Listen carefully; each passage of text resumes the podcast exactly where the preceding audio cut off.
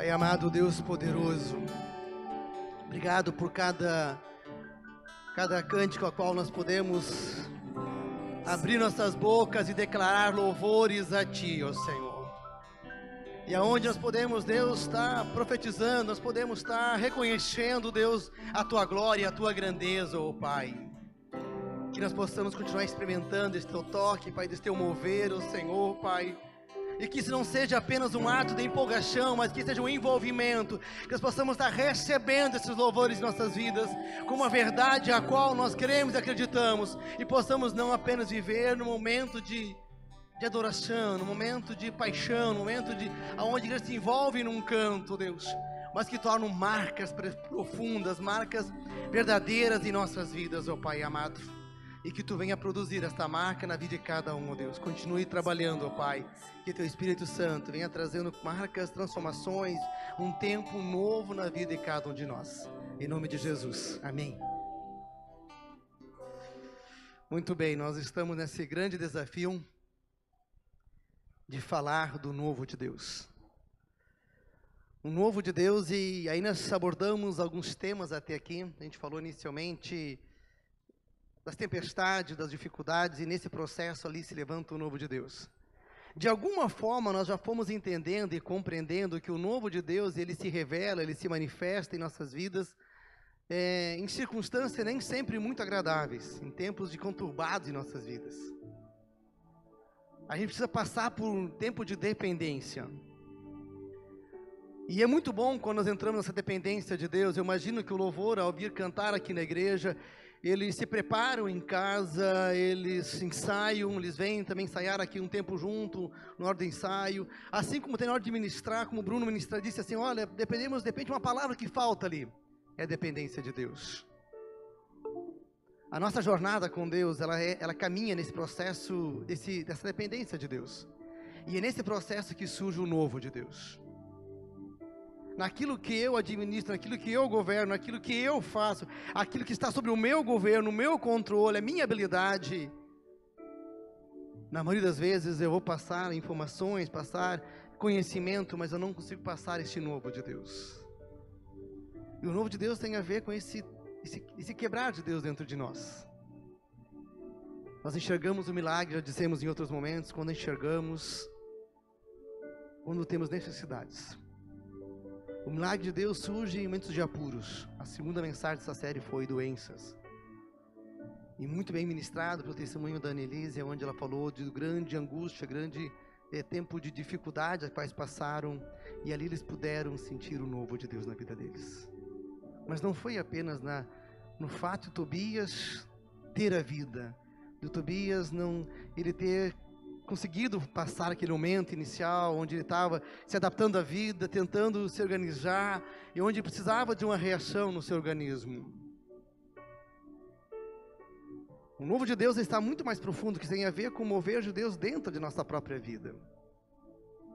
A Glaucia também falou no, no, no, culto depois sobre a questão de algumas coisas que nos deixam esse, esse processo de depender de Deus a necessidade de nós ter uma dependência em Deus. E que muitas vezes nós murmuramos, nós fazemos nossas coisas e perdemos esse processo da dependência. Ficamos muito novo querendo nós resolver as coisas. Nós nos indignamos com algumas situações, com algumas circunstâncias que acontecem ao nosso derredor e ficamos muitas vezes chatos, né? Briguentos. E aí nós falamos no último culto desse conhecendo esse novo de Deus, deixando esse, esse, esse processo de mudança e que nós precisamos exercitar isso. Nós passamos por muitas mudanças. Algumas mudanças nos deixam é, desconfortáveis. Seja mudar de casa, seja quando é jovem, construir a família, começa o casamento, ali passa um processo de adaptação de duas pessoas e é uma nova história. Na tua casa, tua mãe tinha um hábito, um ritmo, ambos, tanto, tanto o marido quanto a esposa.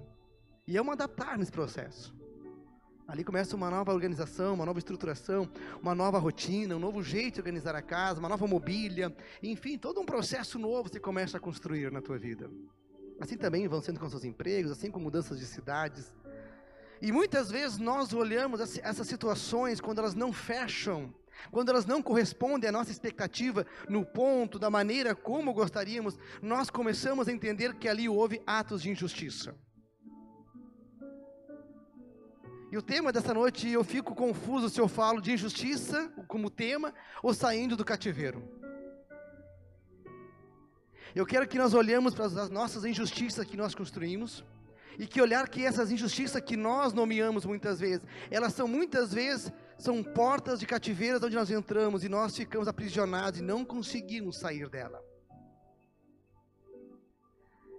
O que é ser justo? O que é ser injusto? Isso varia muito para uma pessoa para outra. Aquilo que é justo num contexto de uma vida de uma pessoa que crê em Jesus, que ela que Cristo vive nela, ela poderá ter um padrão de justiça, e aquele que não crê em Jesus, ele poderá ter um outro padrão, e aquilo poderá ser outra forma, aquilo que vai denotar como sendo injusto. Por exemplo, às vezes essa palavra não é justo, pai, eu ouço muito minha pequenininha. A gente está falando um assunto, esse assunto ela não deve ter conhecimento. A gente fala aquele código de adulto, né? A Isaac e Jessé são promovidos para ser adultos neste momento, meus dois filhos mais velhos, então. E, e dali a pouco ela se revolta, ela percebe que está num assunto que não fechou, que ela não consegue entrar junto, e ela disse: Isso não é justo. E para quem conhece a Esther, sabe como ela é, né? Ela reivindica, ela questiona, ela não aceita, e ela fica indignada quando ela não pode entrar no assunto. A gente tenta manobrar ela, a gente fala que o assunto que está falando, que é um assunto que ela não tinha nascido ainda, que era um tempo anterior, enfim. E ela disse: não é justo, porque todos sabem, todos viveram aquele tempo, mas eu não vivi. O que, é justo, o que, é injusto, isso é muito relativo para uma pessoa para outra. O que, é justo para ti, o que poderá não ser justo. Talvez se nós abrirmos lá em Mateus 10, 34, 39 e olharmos a palavra que Jesus disse ali, talvez você venha dizer: Isso não foi justo o que Jesus disse. Não é justo o que Jesus, está falando ali em Mateus 10, 34, 39. Isso não pode ter sido saído da boca de Jesus. Depende de como nós olharmos. Já trouxe uma provocação inicial aqui a palavra, né? Ali Mateus 10, então 34 e 39. Quem quiser abrir suas Bíblias ou ligar seu celular para poder acompanhar o texto. Ali Jesus disse então: Não pensem que eu vim para trazer paz à terra. Eu não vim para trazer paz de Jesus, mas a espada. Opa, como assim? Como assim? Jesus não veio para trazer, trazer paz? Se tudo que nós fazemos ao ir a um culto, ao ir a uma igreja, ao conhecer Jesus, justamente nós queremos sair do mundo, muitas vezes, é, de um turbilhão de coisas sobre nós, que queremos experimentar paz. E quando vem no culto e tem aquele louvor gospel, né? Aquela coisa, um momento precioso, assim, aquela coisa de unção, aqueles hinos que te levam lá no céu, uma outra dimensão, uma outra atmosfera, assim, poxa, Deus é maravilhoso, esqueci meu passado, tá tudo maravilhoso. E agora Jesus vem dizer que ele não veio trazer paz, mas ele veio trazer a espada. Pois eu não vim Vai piorando mais ainda. Pois vim para trazer, pois, pois vim para fazer que o homem fique contra seu pai. A filha contra sua mãe, a nora contra sua sogra. Os inimigos do homem serão dos da sua própria família. Quem ama seu pai ou a sua mãe mais do que a mim, ele não é digno de mim, diz Jesus. Quem ama seu filho ou a sua filha mais do que a mim, também não é digno de mim. E quem não toma a sua cruz e não me segue, não é digno de mim. Quem acha a sua vida, a perderá. E quem perde a sua vida, por minha causa, este a encontrará. Palavra de Jesus. Se vocês ficaram chateados, vão lá brigar com Jesus agora. Não dá para ser aqui comigo. Jesus está dizendo que eu não vim trazer paz. E por que Jesus diz uma palavra tão dura, tão firme? Aonde ele tem uma, aonde Jesus espera de nós de uma forma, uma, uma demanda tão alta para sermos seus seguidores. Ele falou isso para os seus seguidores. Talvez para nós, muitas vezes, sermos de Jesus é muito mais fácil que em outros países, que em outras terras. Talvez as células às quais nós colocamos o nome né, né, de cada célula, de país perseguido, eles entenderiam essa palavra muito melhor do que nós. Nossos conflitos pela fé cristã, eles são muito rasos, muito simples. Nós não temos grandes repreensões, porque nós nos tornamos uma pessoa que começa a seguir Jesus. Até poderá, por vezes, haver uma discordância leve, alguns casos um pouco mais, mas o nosso país é um país cristão. E Jesus começou o seu movimento, é onde ele começou a dizer uma nova aliança estabelecida. Chega dessa religiosidade, chega desse jeito de ser. Precisamos de um novo relacionamento com Deus. O teu encontro com, Deus não se dá mais por ritos, ele precisa acontecer através de uma experiência pessoal com Deus. Uma experiência com Deus vivo. E ao as pessoas começarem a se voltarem para Jesus, a começarem a serem seguidores de Jesus, o que, que elas enfrentavam? Problemas dentro de casa. Porque Jesus afirmou de que ele era o caminho, a verdade e a vida, e ninguém vem ao Pai a não ser por ele. Ele diz que o único caminho, a única verdade, o único meio de ter vida era por meio dele. E isso que ele foi a afirmação dele. E essa afirmação, ela trouxe profundos incômodos num mundo religioso da época, a qual não queria aceitar, entender e compreender de que Jesus era o Messias, o Salvador da humanidade porque eles não conseguiam enxergar em Jesus em um homem simples, num homem que poderia, onde fazia inúmeros milagres, cura e anunciava perdão, anunciava a liberação do perdão, onde dava nova vida às pessoas, e isso e o mundo sacerdotal, aquele mundo a qual estava muitas vezes arrojado com vestes litúrgicas, com todas aquelas roupas litúrgicas que eles usavam, enfim, aonde sentiu que o poder já estava nessa casta. O poder estava no templo nas catedrais. E Jesus diz: não, o poder não está nisso, o poder está em crer no meu nome, é confiar no meu nome. E é nesse Deus aqui nós pregamos. E nós lemos um tempo atrás, eu e minha esposa, um livro que ela ganhou, chamava-se Atrevi-me chamar-lhe Pai. O nome do título do livro é este. É uma história de uma mulher muçulmana. Ela tem um encontro com Jesus através de uns missionários que pregaram a palavra de Deus a ela. E à medida que ela arrisca falar de que Deus é Pai na vida dela, de que Ele é Senhor e Salvador, ela é rejeitada, ela é excomungada da família. Ela tinha duas opções: ou ela rejeitasse a fé dela, ou ela esquecesse a família que ela tinha. Entende que às vezes a demanda de ser crescermos de Jesus não é simplesmente ingressarmos ao mundo religioso. É muito mais do que isso. Não é mais uma opção de religião. Existem muitas religiões, outra opção de uma religião do cristianismo. Não, não é isso que se trata. É muito mais. O movimento de ser de Jesus é de fato uma renúncia, é pagar um preço, é estar disposto a um sofrimento pela causa do reino dos céus. E à medida que isso se torna consciente para mim e para você, nós somos capazes de experimentar um novo de Deus. Um novo de Deus. E é esse preço, talvez muitos de vocês também possam estar pagando na sua casa.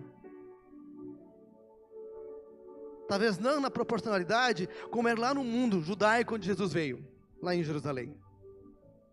Talvez não seja na mesma proporcionalidade como o nome das células as quais nós temos, que são dos países perseguidos, os países mais perseguidos do mundo. Mas ainda assim, também em nosso contexto, às vezes no mundo extremamente religioso, e quando você toma uma postura de mais do que uma religião, onde você quer viver um modelo de vida, um estilo de vida, e não apenas uma religiosidade, não apenas um rito, mas você deseja também, por vezes, vai ter confronto na sua família. E aí Jesus está dizendo: Eu não vim trazer paz.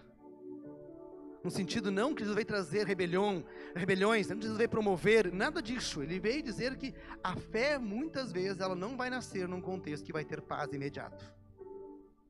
Mas ainda assim, vale mais. E aí ele começa, entra no âmbito familiar no processo. Ele começa, ele, ele requer de mim, de você, a demanda que Deus espera de mim, de você, é um amor supremo é um amor maior. Os nossos filhos, aos casais apaixonados, sua esposa e seu marido, né? Oh, amém, né? Alguns vão dizer, não, ainda bem que posso amar mais Jesus, não, menos a minha esposa, né? Ou menos meu marido, quando está em crise, vai pensar assim, vai pegar carona para aproveitar o momento. Não é isso que Jesus está falando, não, tá, gente? Mas está dizendo que o amor a Ele é supremo, é maior. É maior que o pai, maior que a mãe, maior que a sogra, maior que a nora, maior que o filho, maior que a filha. O amor a Jesus, ele é maior. É este amor que Deus espera de mim e de você. E quando isso encaixa na minha filosofia, na minha forma de pensar, quando eu consigo entender, quando esse entendimento ele vem à minha mente, quando eu entro nessa dimensão, eu começo a me preparar para olhar o novo de Deus. E também paro desse negócio de olhar o que é justo e o que é injusto. Começa a mudar o conceito do processo também. Para aquela menina, quem sabe, ser cristã que eu citei há pouco, atrevi-me a chamar de pai ao dizer essa frase. E ela tem que perder toda a sua herança, era uma família muito próspera, ela perdeu todos os seus direitos, perdeu a família, ela teve que deixar casa de pai e mãe. Ela poderia ter dito: ser cristã é uma coisa muito injusta.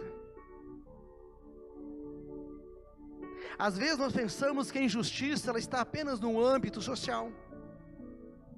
Sim, existe injustiça no mundo social. Existe profunda desigualdade social. Existe profunda maus tratos nos relacionamentos. Existe muita desigualdade nos relacionamentos. Existe sim.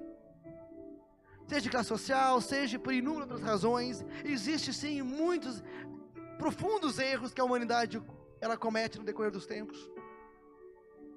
Mas quem disse que esse mundo seria justo? Quem disse que esse mundo a qual vivemos é um mundo justo? Quem disse que esse mundo seria perfeito? Desde que o pecado entrou no mundo, a injustiça está estabelecida.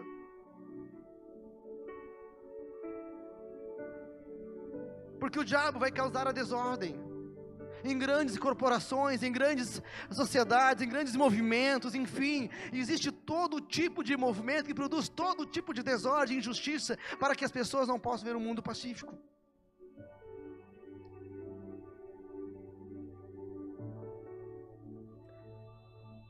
É muito delicado quando se fala de Covid, mas só quero estar como exemplo. Esse dia eu vi uma reportagem. Você sabe quantas pessoas somem por dia no Brasil? Por ano, perdão? Na grande maioria crianças e adolescentes, 80 mil. 80 mil. Abrir aspas e fechar aspas, nós vemos que nós estamos fazendo um terrorismo do Covid irreal, gente. A doença é perigosa, assustadora e deve todos os cuidados.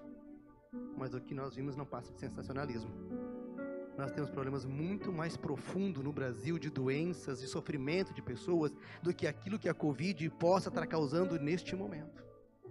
Não estou desprezando essa doença, ela merece todo respeito e todo cuidado. Devemos ser disciplinados, devemos usar os, ter os procedimentos, cuidar, devemos ter sim. É um amor à vida, é uma forma de proteger as pessoas. Mas acentuar com ela o problema do momento, nós temos problemas muito mais profundos de décadas mas isso já não gera mais mídia, já, já não gera mais notícia, porque já, já acostumamos com isso. Imagina, pensa uma mãe perder um filho, porque ele sumiu.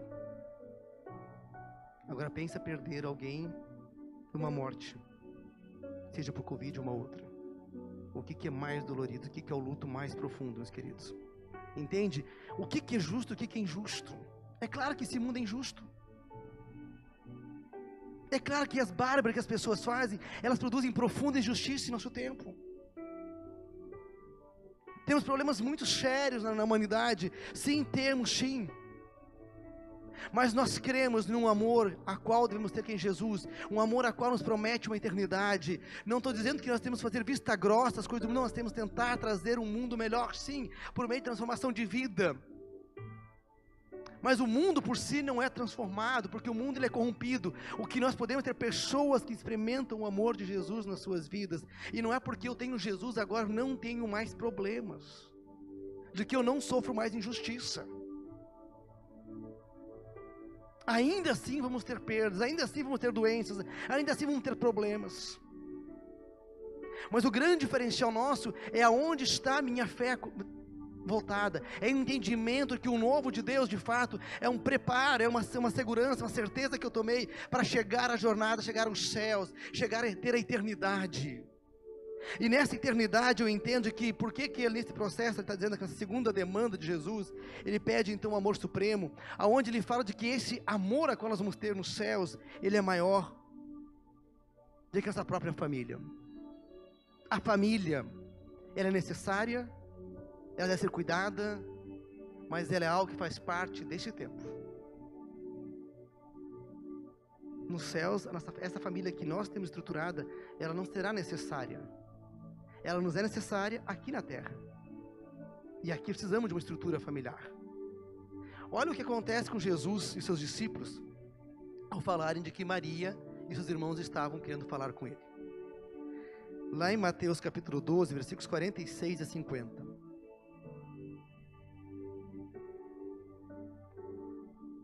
Nós entendemos por que ele fala que o amor maior tem que ser a ele. Falava ainda Jesus à multidão quando sua mãe e os seus irmãos chegaram ao lado de fora, querendo falar com ele. E alguém lhe disse: A tua mãe e os teus irmãos estão lá fora e querem falar contigo. Quem é minha mãe? E quem são os meus irmãos? perguntou, perguntou Jesus. E estendendo a mão para os discípulos, ele disse: Aqui estão a minha mãe, os meus irmãos Pois quem faz a vontade meu Pai está nos céus, este é meu irmão, e minha irmã, e minha mãe. Eu fiquei pensando, nosso Jesus foi. Coitada dessa mãezinha, né? Santa Maria. Já imaginou, mãe, você chegar assim, teu filho. Alguém dizer, o teu filho está ali fora. Aliás, a tua mãe está ali fora, teus irmãos estão ali fora. E aí Jesus, né, mal educado, diz, não, mas não é minha mãe não.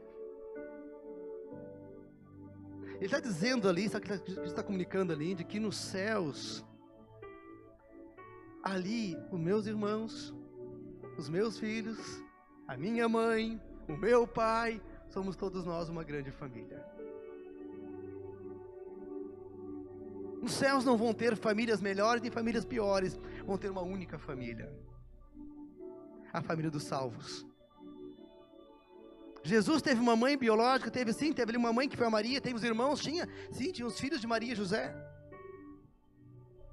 Mas ele dizia de que estes são tão iguais a todos os demais, que Jesus já era Deus, ele estava emprestado aqui na terra, ele já não era aqui da terra, deste mundo, o seu lugar era nos céus, ele apenas veio para uma curta missão para anunciar o reino dos céus, e por isso que ele pode trazer essa frase.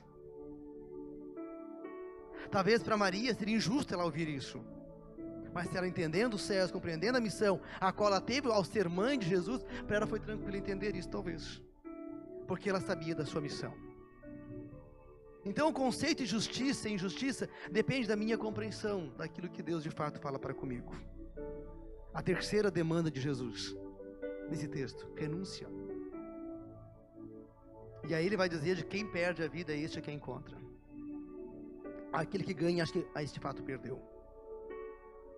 Não há como viver para este mundo se queremos ser dos céus. Se eu quero que Jesus de fato habite no meu coração, eu preciso ter uma renúncia, renunciar aquilo que é contrário ao propósito, aquilo que me afasta dos caminhos do Senhor e me voltar para Deus. E quando eu consigo fazer isso, eu estou caminhando, estou me projetando para onde? Para o novo de Deus. Do contrário, eu quero a espiritualidade, eu quero a paz de Deus, mas eu quero ainda estar apegado e agarrado a este mundo. Este mundo é um tempo muito provisório, é uma curta estadia a qual nós vamos ter. Ele tem um tempo, que ele seja um tempo bom, um tempo de marcas preciosas, um tempo de restauração, um tempo de transformação, um tempo de superação diante dos inúmeros desafios a qual a vida vai nos colocar. Mas sempre devemos ter clareza de que este tempo a qual estamos aqui, ele não é o tempo definitivo. Há uma grande diferença entre nós compreendermos os propósitos de Deus e não compreendermos os propósitos de Deus. A maneira como eu lido com a minha. O que é ser uma pessoa bem-sucedida em Deus? Aquela que prosperou, aquela que teve inúmeras riquezas, ela poderá ser uma das consequências de um trabalho, uma dedicação, de uma vida organizada, disciplinada, sim, e que Jesus resulte em nossas vidas isso. Mas se eu entender de que isso é ser um cristão, eu estou equivocado.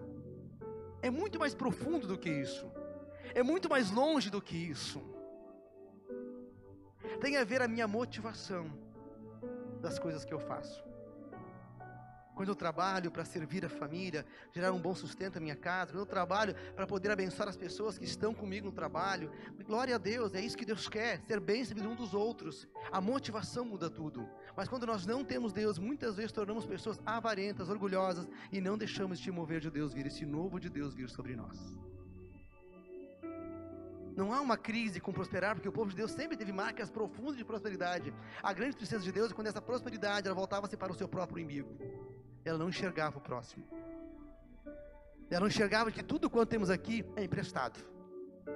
Nada é teu. Nem mesmo nem mesmo a esposa, o esposo, nem mesmo o filho, nem mesmo a casa, a terra, o carro, tudo emprestado. Porque tudo isso um dia não será mais nosso. Nós temos um tempo para zelar e fazer bom uso aquele que é empresário, que possa zelar com muita sabedoria aquela empresa, empregar muitas pessoas, gerar boas oportunidades de vida para muita gente e suprir as necessidades de muitas pessoas, através daquilo que está produzindo. Mas aquilo um dia não será mais dele também. Ele apenas é um embaixador, ele é alguém que está zelando por algo que é do Senhor, e assim por diante. Por que, que Jesus fala essas coisas? Por que ele precisa dizer isso? Falar em sofrimento, falar de um amor supremo, falar de renúncia, como demanda necessária para que possamos experimentar esse novo Deus, esse novo agir de Deus em nossas vidas, esse novo momento com Deus. Por que precisa dizer uma palavra tão dura e não podia ser muito mais simples, muito mais apenas uma propaganda mais ambiciosa para nós? Porque Jesus sabia de que eu e você precisávamos de que Cristo vivesse dentro de nós. E quando Cristo vive em mim, eu preciso morrer para o mundo e viver para Deus. Viver para as coisas dos céus, as coisas do reino dos céus. E podemos ter a convicção, imagina, Jesus disse as palavras tão duras, tão difíceis, e ainda assim, somos mais de 3 bilhões desde o início do cristianismo, seus, seus seguidores deste movimento. Hoje são 2,3 bilhões de pessoas que seguem Jesus. Porque essas palavras marcam, transformam vidas, mudam nossa condição. A gente, quando tem contato com a palavra de Deus, a gente tem uma experiência tão profunda que pode ser algo muito. ter tido até vivendo um contexto mais, quem sabe, uma, uma, uma, congregação mais tradicional tudo mais, mas aquela palavra que te foi anunciada, aquela palavra marcou a tua vida. Quando a palavra ela entra até nós, a palavra de Deus vem até nós, aquilo traz profundas marcas em nossas vidas, e isso é para uma jornada toda. A gente já pode até desviar dos caminhos de Deus, mas a gente vai lembrar daquilo que marcou, porque é algo não é algo vazio. Você já viu algum personagem, algum ator aí, quando tenta colocar filosofia, sentido à sua vida, aí começa a ler um livro de poesia, um livro de alguém, e quer fazer disso um sentido à sua vida, então olha quão vazio. Não é porque a gente é melhor, não, porque é uma coisa tão abstrata, tão pobre muitas vezes. Tem até frases bonitas, frases ricas, né? Delírios aos olhos. Mas aonde está o sentido maior? Sentido de vida. É Jesus. E é desse Deus aqui nós queremos e buscamos. Um amor que, um Deus que exige amor absoluto, lealdade plena a Ele, dedicação total e é desse Deus aqui eu e você estamos convidados a seguir. Muitas coisas, muitas coisas, elas roubam a paz. Muitas coisas nos deixam entristecidos. Eu quero pegar dois exemplos bíblicos. Uma delas é Ana. A Ana no Antigo Testamento, ela ela estava muito triste. Estava muito aborrecida. E um dia alguém, a sua esposa, a viu no seu quarto e ela respondeu, então ele disse por que, que ela estava daquela forma. Ela respondeu: não se trata disso, meu, meu senhor. Sou uma mulher muito angustiada. Eu não bebi vinho nem bebida fermentada. Eu estava derramando a minha alma diante do Senhor. Sabe por quê? Porque ela não conseguia engravidar. Ela tinha tudo. Mas ela não tinha algo isso é injusto na minha vida. Isso causava uma prisão a ela, um cativeiro a ela tão profundo, porque ela estava presa a uma situação que ela não tinha uma conquista que ela queria ter na vida dela. Mas isso fazia que Ana deixasse de ser a mulher do seu esposo? Não. Ela continuava sendo. O problema é que a, a segunda mulher, na época, podia ter mais que uma mulher, o marido, né, o homem. Ele tinha uma segunda mulher e a segunda mulher podia prover filhos. E ela estava profunda, angusti profundamente angustiada. Isso nos rouba uma paz. E o apóstolo Paulo vai diz uma frase, eu fico pensando, não é justo o que ele falou. Quem sabe, já, eu já disse frases como essa para algumas pessoas, e as pessoas mas isso não é justo falar. Olha o que Paulo diz. Alegre-se sempre no Senhor. Novamente direi, diz Paulo. Já havia dito outras vezes essa mesma frase. Alegre-se sempre no Senhor. Alegre-se, seja a amabilidade de vocês conhecida por todos. Perto está o Senhor, e não e não ande ansiosos por coisa alguma, mas em tudo, pela oração e súplicas e ação de graças, apresentem seus pedidos a Deus, e a paz de Deus, que excede todo entendimento, guardará os seus corações e as suas mentes em Cristo Jesus. Não ande ansiosos por coisa alguma. Você já viveu ansiedade? Viveu um tempo difícil? Alguém diz, ah, não fica ansioso, meu filho. Não fica ansioso, minha esposa, né? Fala para tua esposa, fala teu marido, tua mãe, alguém teu amigo, assim, ah, é fácil falar isso. Você não está no meu lugar. Não é verdade? Quando a gente está aquela ansiedade, vontade de chorar, uma tristeza profunda, quando você quer alguma coisa, não está conseguindo ter esse êxito na tua vida, quando você deseja tanto algo, você lutou tanto para ter aquilo e não está conseguindo, e a ansiedade te perturba, te angustia, e alguém diga assim: não andem ansiosos. É fácil você dizer isso, você não está no meu lugar. E Paulo diz: não ande ansiosos, como já havia dito outras vezes anteriormente. Sabe por quê?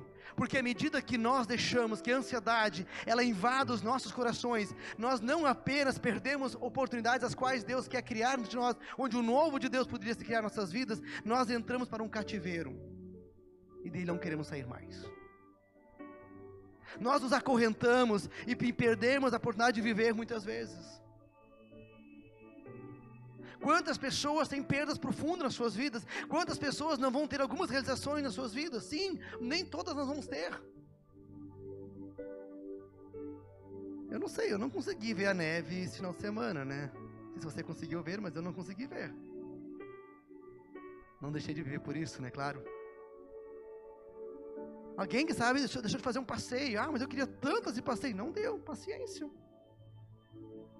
Ah, mas são coisas simples, pastor. Tem coisas muito mais, mais, mais difíceis, claro que sim.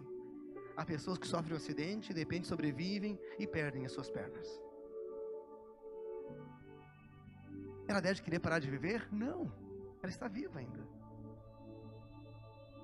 Pais que sonham muito ter um filho, de repente vão ter um filho, nasce um filho deficiente.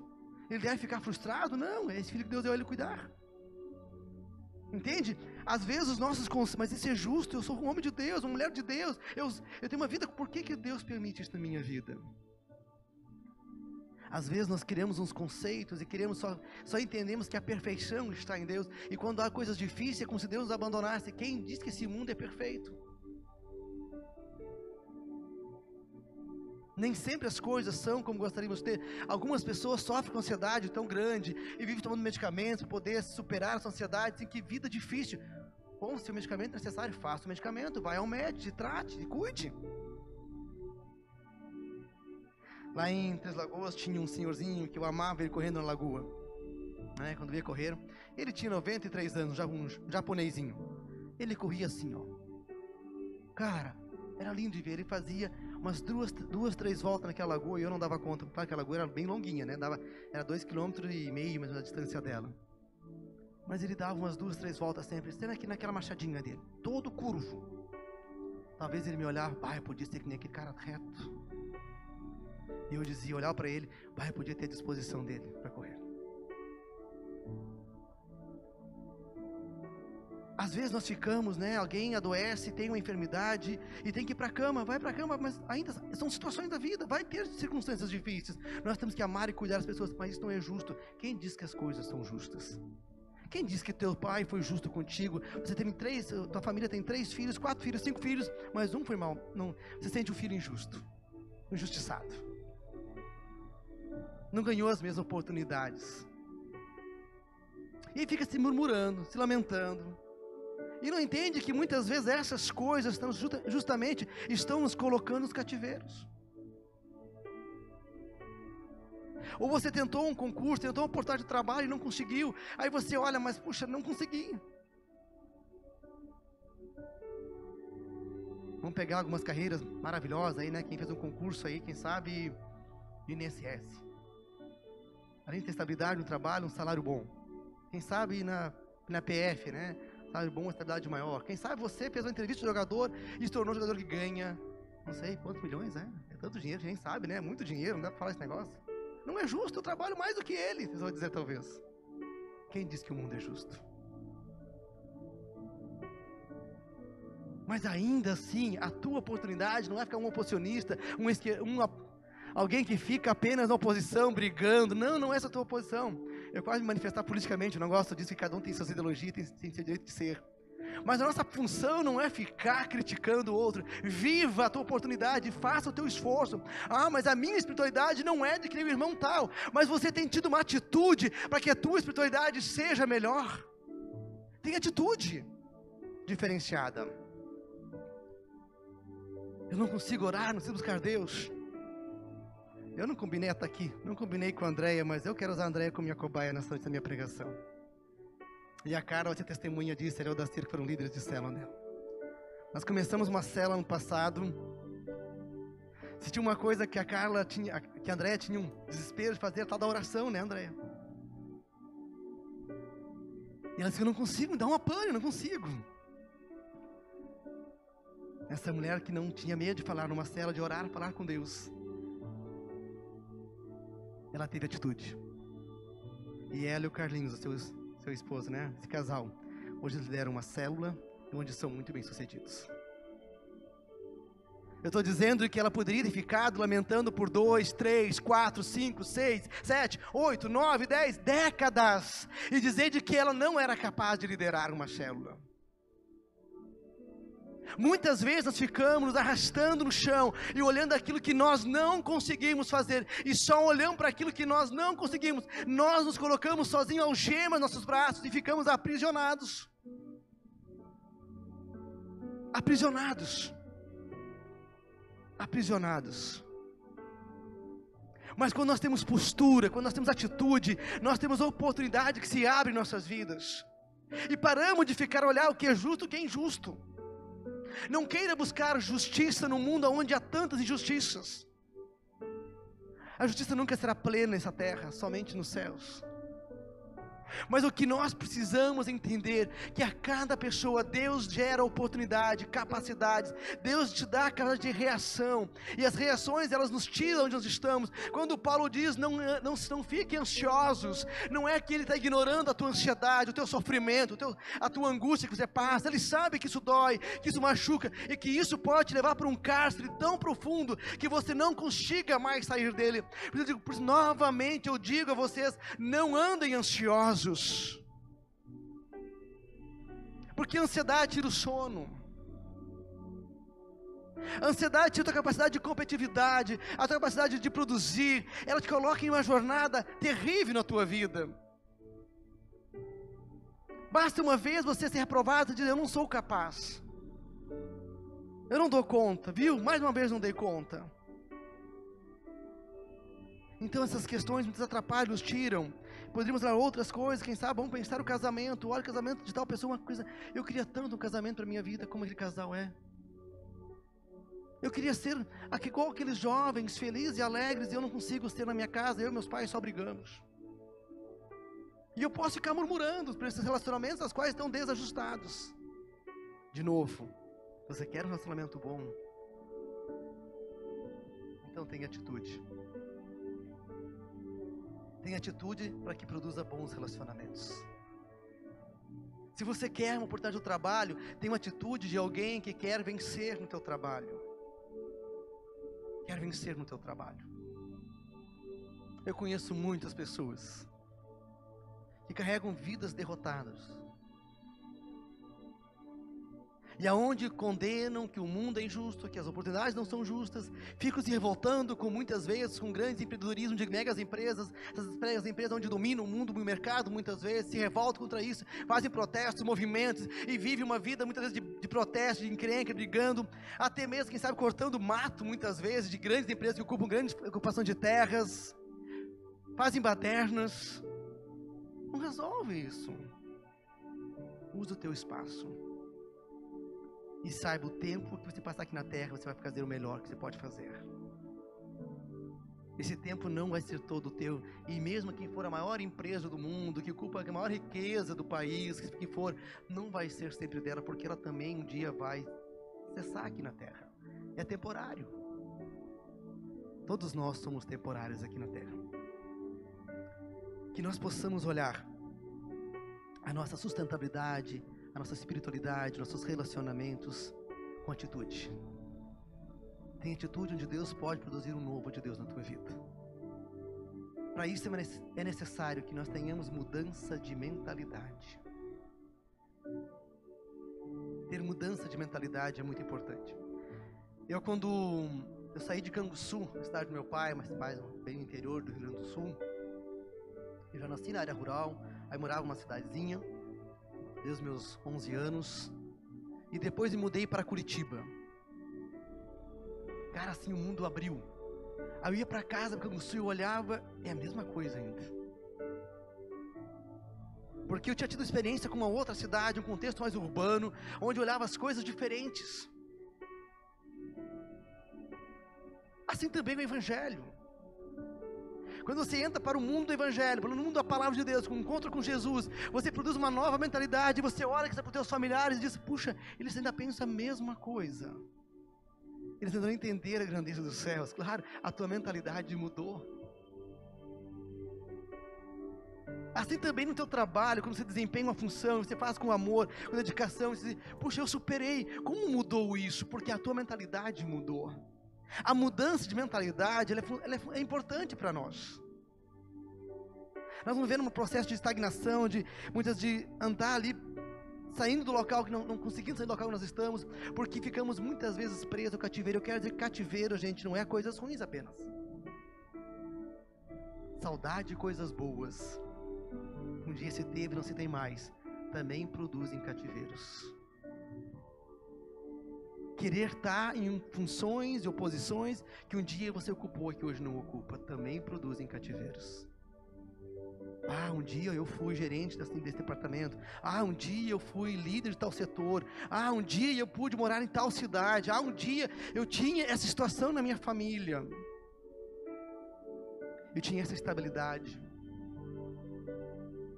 E eu ficava vendo, ah, um dia foi assim, tá? Hoje é assim, então viva a partir deste hoje. Viva a partir de hoje e tenta produzir coisas diferentes para amanhã. Essa mentalidade é fundamental e nesse processo né, isso tem a ver com o mover de Deus.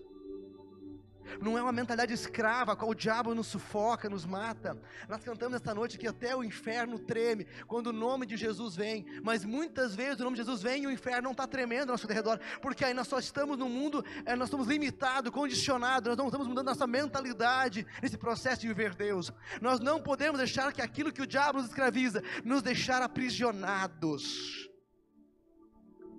Sejam homens e mulheres livres para cimentar o novo de Deus. Que possamos sair desse cativeiro de Deus.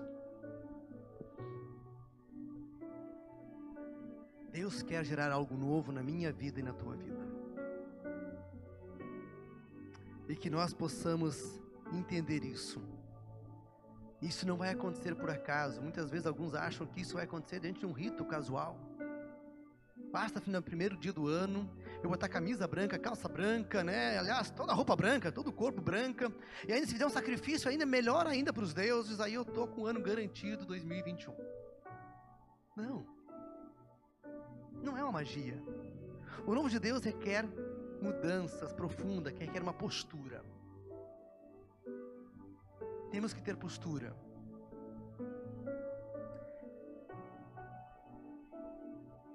Todos nós passamos por decepções,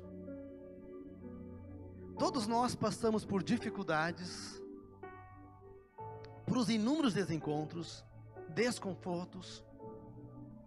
Mas essas realidades, essas circunstâncias, elas não deveriam nos travar, nos parar. Não estou dizendo de que isso é simples. Elas vêm, nos atormentam, nos assustam. Mas nós devíamos querer ter uma postura intencional para o futuro. Eu quero dar uma dois ilustração de dois paralíticos, a qual Jesus curou. Um em Cafarnaum, o outro em Betesda. O tanque de Betesda, lá em Jerusalém. Havia lá uma magia, uma, uma, uma, um secretismo religioso de que aquele tanque, a hora que as águas mexiam, se alguém entrasse nele, era curado. E ali tinha então um paralítico que dizia, reclamava, de que ninguém o ajudava a entrar naquele tanque. Era o escravo da sua condição. Ele não se arrastou aquele tanque. Às vezes ficamos pensando, ah, mas por que, que ninguém foi misericordioso com ele? Mas às vezes aquela ideia de querer ser sempre o coitadinho, sabe? Eu sou o pobrezinho, eu sou o que ninguém me entende, eu sou o filhinho rejeitado, eu sou não sei o que, sabe? A gente às vezes tem esse pensamento. Aqui não estou dizendo que a situação dele era assim, não, ele era uma pessoa deficiente, tinha deficiência no seu corpo, mas assim, é mesmo assim, ele não era para ter uma postura de coitadinho. Sabe que a maior parte das pessoas deficientes, ela tem pavor que tu trata ela como coitadinha? Ela quer ser uma pessoa como você. Ela não fará as mesmas coisas que você faz mas ela não quer que você a olhe. A primeira crise que ela tem é tratá-la ela como uma coitadinha. Aliás, não devemos tratá-las nunca desta forma. E este aqui eles tratou como coitadinho. Eles, olha, ninguém me leva. Jesus vai lá, o cura. Diz, olha, levanta, o me Jesus, Jesus é misericordioso, o curou. Mas temos um outro paralítico, que é o de Cafarnaum.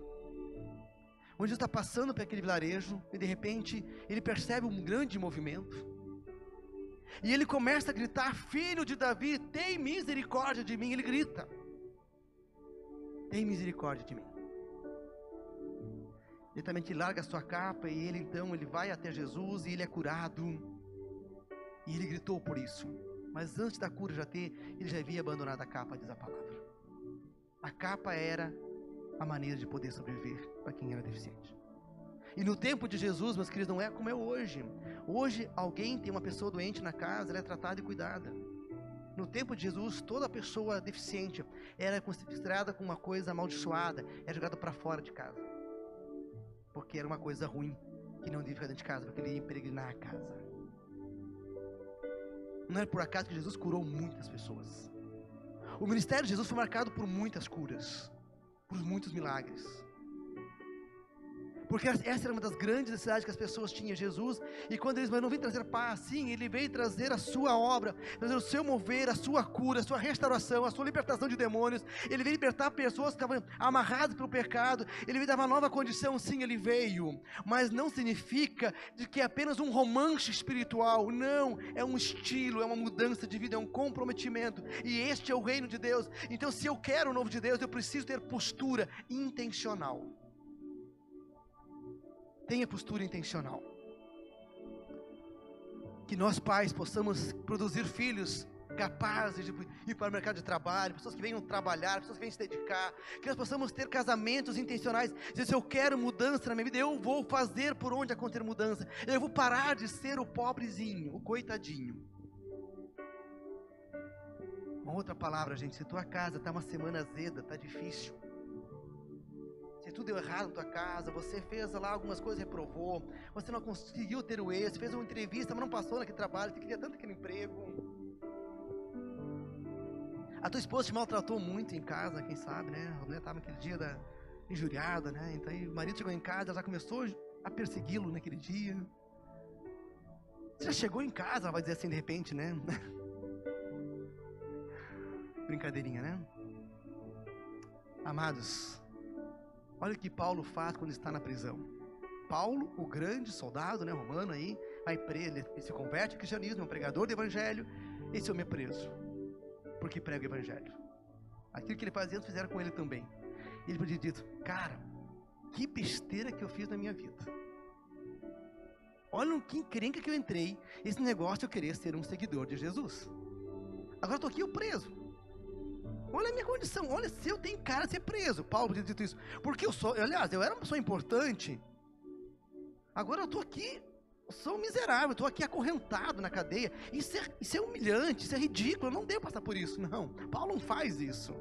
Sabe o que Paulo vai e faz? Ele pega o controle, procura o canal do YouTube, e vai lá, bota uma música muito linda, e enche aquela, aquela cadeia, aquela prisão de louvores, de tão forte, tão forte. Não tinha YouTube não, tá pessoal? Vocês fazem sua casa isso.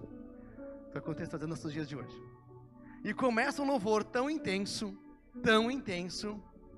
E Paulo não fica murmurando, Paulo fica o quê? Louvando a Deus. Entende? No momento todo errado, todo bagunçado da vida dele, ele começa a louvar a Deus. Sabe o que acontece lá em Atos 16? De repente as correntes se rebentam. Não apenas de Paulo, mas como de todas as pessoas que estavam louvando a Deus naquele lugar. Algo sobrenatural acontece. E de repente Paulo olha um cantinho ali, ele olha, sabe quem? O cara que cuidava da cadeia. O carcereiro. E ele estava lá desesperado, já chorando no canto. Sabe por quê? Porque no dia seguinte ia acontecer, pá! Porque se ele deixasse aquele povo todo sair da cadeia, ele seria morto. E Paulo disse: Calma, homem. Nós não vamos sair da, da prisão. Nós vamos continuar louvando a Deus aqui sem correntes nos braços. Depois nos acorrenta de novo. Paulo entendia que ele tinha ali um problema na vida dele, que ele estava condicionado a uma prisão. Mas ele via que neste momento ele podia ter uma postura, uma atitude de oportunidade. Está vendo que muitas vezes nós estamos, não conseguimos sair de onde nós, nós estamos porque nós nos enterramos e não olhamos que ali poderá surgir o novo de Deus em nossas vidas. Não apenas Paulo experimentou a paz de Deus, em vez de ficar um homem murmurento, um homem rancoroso, um homem chato, um homem revoltado com a vida e diz assim: oh, eu chega, e vocês, meus seguidores, vão também, vão parar com esse negócio, chega disso. Não, ele se mobiliza e sente o mover de Deus tão forte, e que não apenas ele, mas outras pessoas que até então não tinham essa experiência com Deus, elas também se voltam para o Senhor, e também não apenas o carcereiro e todos se convertem ao Senhor naquela noite. Há um grande mover de Deus. Amados, sair do cativeiro, falei em postura, falei em louvor e adoração. Louvor enche nossa casa. Assim como no culto aqui, né, a gente tem esse momento maravilhoso, né? Assim, esse tempo de unção, assim, esse tempo meio, assim, meio de, a coisa meio de imaginação, a coisa meio de sair da nossa realidade, é, algo contemplativo, algo maravilhoso. É muito bom isso. Isso nos dá um gás, nos dá uma animação.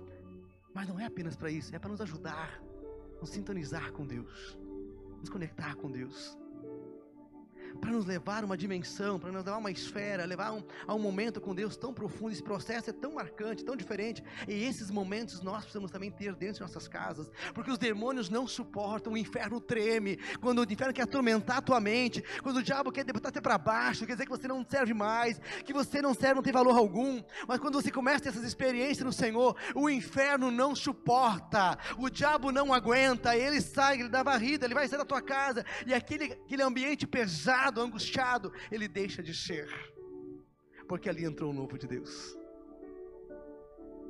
Na tua casa entrou o novo de Deus. E eu quero colocar como uma terceira forma de Deus gerar o novo de Deus na nossa vida, tem a ver com o perdão. Você já teve a experiência de ter que arrancar uma árvore no seu pátio, algum local que ia construir, enfim? Se você tiver que arrancar uma árvore que tenha dois anos, as raízes dela têm uma profundidade. Agora, invente mexer com uma árvore que tem 30, 50 ou então é centenária. As raízes delas vão, vão embora. É muito longe. A mesma coisa é o pecado na minha vida e na tua vida. Aquele pecado que nós não tratamos, que nós não pedimos perdão, que nós não tratamos com Deus, ele vai criando raiz dia após dia. Ele vai se alastrando, ele vai indo vai tomando proporções. E muitas vezes nós temos pecado que estão há dias dentro de nós, há semanas, meses, anos, décadas. E o tempo que você deixou dentro de você, ele tomou proporções de alastramento. E muitas vezes você não consegue mais sair dele. Porque ele está tá, tá invadido no teu corpo, tomou conta de todas as partes da tua mente, do teu coração, do teu sentimento. E eu quero dizer aqui nesta noite, meu querido e minha querida, não deixa o pecado tornasse uma pessoa amargurada, uma pessoa deprimida, uma pessoa para baixo, uma pessoa é, pessimista, negativa. É isso que o diabo ele consegue produzir dentro de nós quando nós não liberamos perdão sobre situações, sobre circunstâncias, sobre pessoas, onde coisas acontecem sobre nossas vidas. Libere perdão e comece uma nova história. Para que o novo de Deus ele possa instaurar na minha vida e na tua vida, meu querido. Eu quero orar para este novo de Deus mais uma vez nesta noite. E eu quero dizer que o nosso Deus maravilhoso, Ele faz coisas lindas, extraordinárias sobre nossas vidas. Onde nós nem sempre conseguimos compreender das coisas de Deus. Nem sempre. Quem sabe olhamos a palavra de Mateus aqui e dizemos, puxa, aquela primeira palavra da noite, mas Deus é justo ao dizer isso? Sim, Deus sabe da dimensão que é os céus. Nós conhecemos uma fração, um pedacinho que nós possamos mergulhar nesta fé. A fé é essa jornada de estar com Deus, estar perto de Deus. E que nós possamos entender de que por Jesus vale a pena pagar, vale a pena o sofrimento pela causa do reino dos céus.